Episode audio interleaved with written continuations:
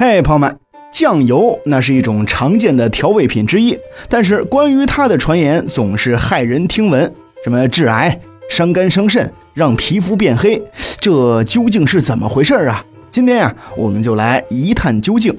咱们呀，先来说一说酱油、生抽、老抽这些东西到底有什么区别，分别该怎么来用？今天呢，我们一起来整个明白。首先说，生吃酱油会致癌吗？网传酱油中焦糖色素含有四甲基咪唑，对人类可能是致癌物，但目前尚没有证据表明四甲基咪唑是人类致癌物。其实是否会致癌，还是要看摄入的量、种类等多种因素。焦糖色素作为合法的添加剂，在制作过程当中的用量其实非常有限，含量不超过二百毫克每千克，毒性几乎是可以忽略不计的。只要是正规的酱油，正常食用都是安全的。还有人会说吃酱油会变黑，很多人小时候都有这样的经历，只要身上有伤口，妈妈就会从各种途径拒绝食用酱油，理由是会留疤，伤口会变黑。你现在还相信这个理论吗？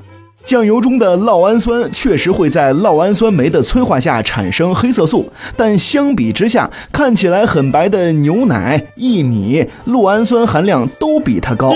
但是你喝牛奶也不会变黑呀，所以就算身上有伤口，酱油也是不会影响肤色的。还有一个问题，那就是不同的酱油怎么吃？市场上的酱油琳琅满目。但是各种酱油之间又有什么区别呢？小白在刚学做饭那会儿，生抽、老抽老是傻傻的弄不明白。你们知道生抽和老抽有什么区别吗？在颜色上啊，生抽的颜色浅，偏红棕色；在味道上呢，生抽比较淡，主要用于提鲜，用法主要是蘸食、生拌、调汁儿、做汤、凉拌等等。所谓的老抽，则是经过几个月的晾晒，蒸发了一部分的水分后得到的酱油。有些讲究的老抽，发酵晾晒的时间要超过一年。在颜色上，老抽的颜色深，更接近黑色。在味道上，老抽比较咸。老抽的主要用途是上色，本身比较厚，一般会添加焦糖色素，主要用来做色味较重的菜色，比如红烧菜、焖煮、卤味等等。还有一类酱油叫做风味酱油，超市里还有很多风味酱油，比如说草菇酱油、海鲜酱油等等。但是在营养价值上，其实跟普通酱油没有什么区别，只是增加了一些食品添加剂或者极少的草菇汁等提取物。这样一番操作，只是让酱油吃起来的时候有特殊的风味而已。